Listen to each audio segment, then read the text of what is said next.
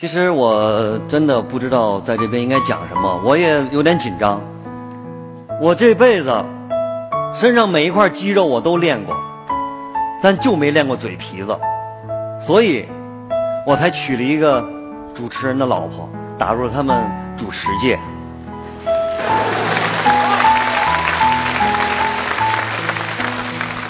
我走过很多的路，换过很多的方向，不敢说有什么成就。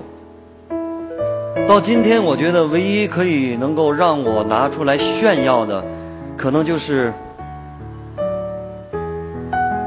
我不害怕从头开始。我小的时候呢，很顺，天之骄子，在武术队八岁就开始拿冠军，顺风顺水。可是，就在我十四岁那一年。这一切的梦想被打破了，也就是所谓的下肢瘫痪。妈妈呢，就是在病房里，就是呃服侍我上厕所，不是去洗手间，我们那是男病房，是在病床上上厕所，很尴尬。两天之后，我实在受不了了，我就跟我爸妈说：“我说你们都走吧，我自己能照顾自己。”我就怎么照顾自己呢？想翻身的时候，这只手拉着床帮，这只手拉着自己的胯，靠自己上肢的力量把自己扭过来。待个一个小时，这边不行了，再换只手，把自己从这边给掰过来。两个月，经过两个月的治疗，我记得有一天，一个女医生。一个女护士，长得还都挺漂亮的。那天过来说：“吴京，下床。”我说：“下床那坐轮椅呗，拿着拐。”他把我的拐拿走了。我说：“我怎么下呀？”自己下。那个医生和那个护士就是一顿的鼓励，鼓励完之后又是挤的。我说：“行行行，你别说了，我下，我下。”我就。靠我自己手臂的力量，抬着腿，把我整个的人放在了床下面，然后靠手臂的力量撑起来了，扶着床，这手扶着墙。哎，虽然很痛很痛，我特别骄傲的跟医生说：“医生，我站起来了。”可是医生跟我说了一个字，一句话说：“走两步我看看。”我就看着他。我说我瘫痪，你知道吗？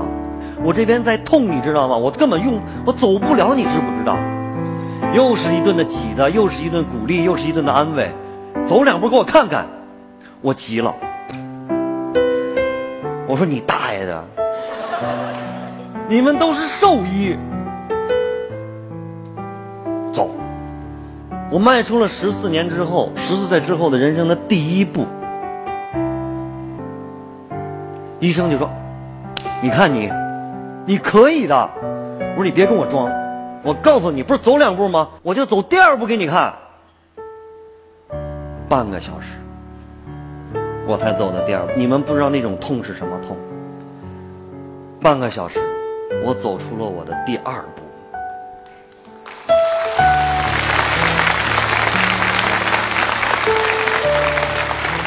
第二步有多远呢？是一有三分之一的脚，人生的两脚，人生的两脚就决定了我的命运。半个月之后，我说你们过来看着，我可以走路了。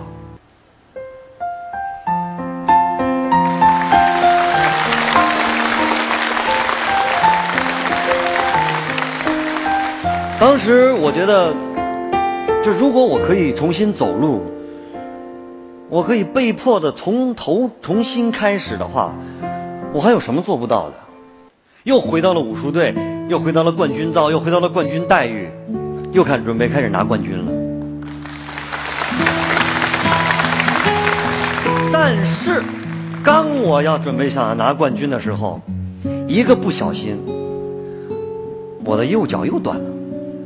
忽然间的世界又不同了。你们知道什么是冠军造吗？一顿饭，凉菜四个，热菜八个，有饮料，有水果，有酸奶，有汽有有汽水。两个房间，冠军的工资年终年终有年终奖。十八岁啊，那个时候有一每个月能一千多块钱的工资，那是，哎，那那是我你们想象不到的，没有了，就变成了我要去运动班。运动班的概念是什么呢？五个人一个房间，我要睡上铺，瘸着腿睡上铺。吃的什么灶呢？三个菜，一个汤，主食是面条，或者是馒头，没有了。那时候我觉得我就是完全是一个不知道该干什么的一个状态，成天到晚的穿这件风衣出去找那些地痞流氓出去打架，瘸着腿就打，见着就是一有一言不合一抓脑袋，啪啪出去，一种完全不知道自己在干什么。其实我，我挺感谢那一段的经历的，因为，他把我所有的骄傲跟优越感全打破了。其实你什么都不是，你只能是重新再去选择一条路去继续走。因为什么？你得养活自己。那个时候。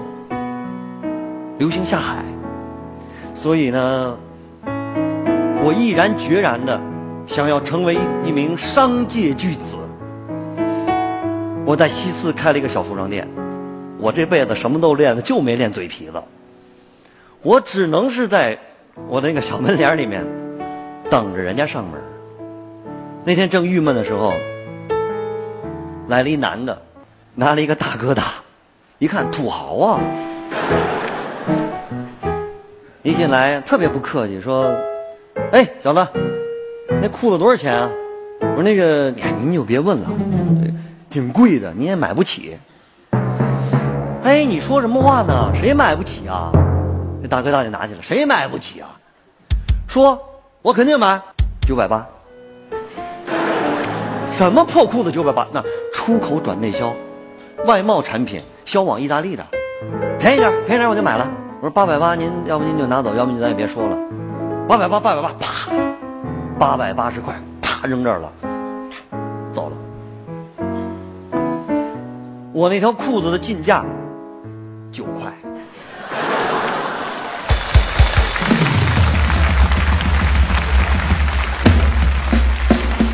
所以好赚钱了，又开始了，人生有点小得意了。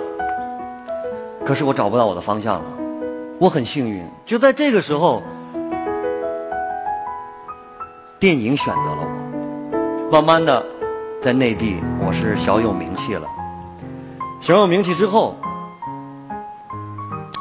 我开始有点不满足了，因为因为任何一个动作演员，他非常想去创造一个属于自己的动作时代。我不知道你们理解不理解。但是当时来讲，对于我来讲，在于我看来，我的那个机会在香港，由新人开始，成为一个港漂，去到那边一年，拜访了非常非常多的电影制作公司，终于我有了一个机会，拍了我的第在香港的第一部电影。只有一句对白，特别客串。这个电影就是《杀破狼》，里面后巷的时候有一场打戏。当时叶伟信导演说：“哎，子丹，你练了三十多年，吴京你练了二十多年，别套招了，直接打吧。”那两个高手相互一对视，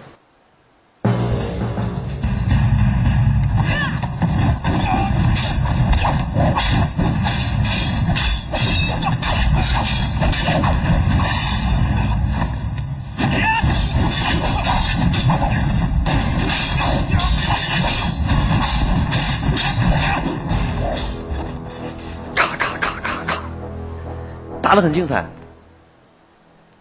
可是打到一半的时候，啪一棍，那个实心木头断了。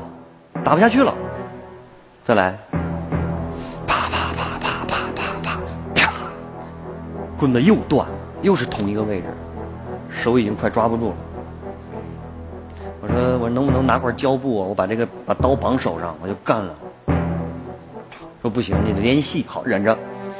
唰唰唰唰唰，坏了，我把人家手给挑了，棍子掉地上了。再来，终于四条，这四十五秒没有套招就干成了，断了四根棍子。有人说，有有一些朋友评价说，说吴京你那场戏太棒了。你所有的仇恨都写在脸上了。我说哥们儿，那是真疼啊！所以我后学后来就总结啊，最好的表演还是回到我们最原始、最初始的那个。上课的时候，老师的第一堂课，真听、真看、真感觉。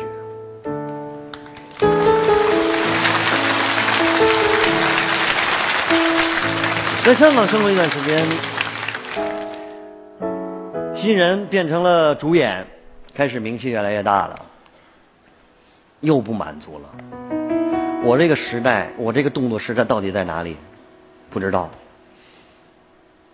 但是能不能自己去创造一个时代，自己去把你自己想要表达的东西去拍出来？行，回内地当导演。所以我回来了。大家可能一说到汤姆克鲁斯、史泰龙、阿诺德施瓦辛格，我就在想，为什么我们中国没有这样类型的男人呢？难道所有的中国的男演员都应该是脸长的花样少男吗？有点爷们儿行吗？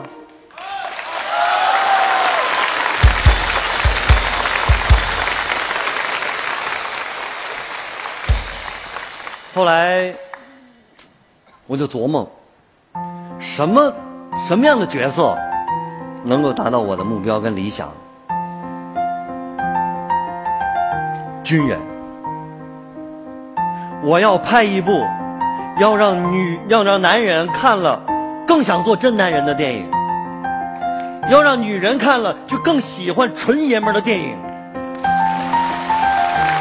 要让女性观众了解爷们儿心里在想什么，要让所有的观众知道，男演员不是都在家里织毛衣，能干点别的。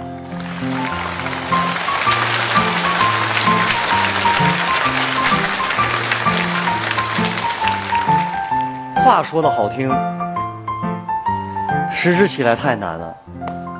你要演一个军人，那你就要胜任这个军人这个职责。我就去了特种部队，前后两年在部队服役两年。特种部队的士兵干什么我就干什么，就住在班里。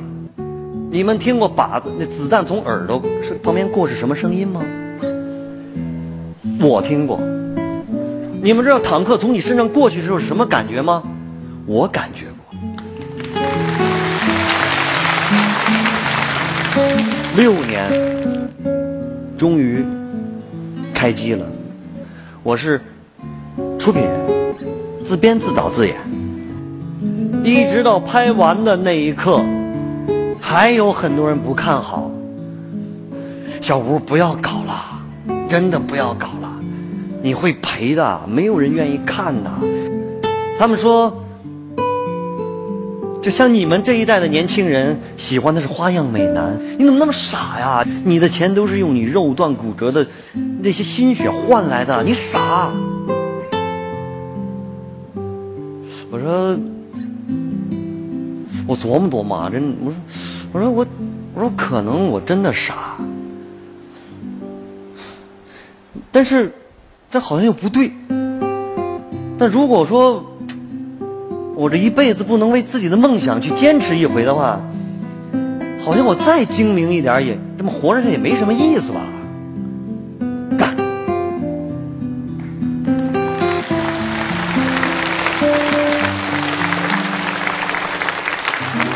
我我的团队呢做了一幅一幅图，特别能够代表我现在的一种感觉一种心情。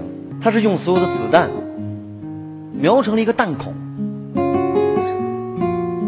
靶心就是我，就是吴京，就是战狼。我不怕成为靶心，我不怕有争议，我不怕困难，我不怕赔本儿。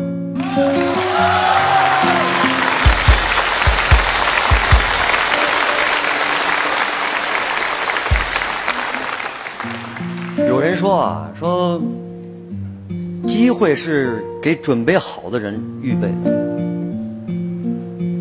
我不认同。我觉得机会长什么样啊？什么时候来呀？以什么样的形式来啊？既然既然不知道，我怎么准备？我准备什么呀？你只能是用自己的勇气迎上去，哪怕那是一条你从来没有走过的路。在我的字典里，我觉得机会是给那些勇于开始而执着着坚持的人准备着的。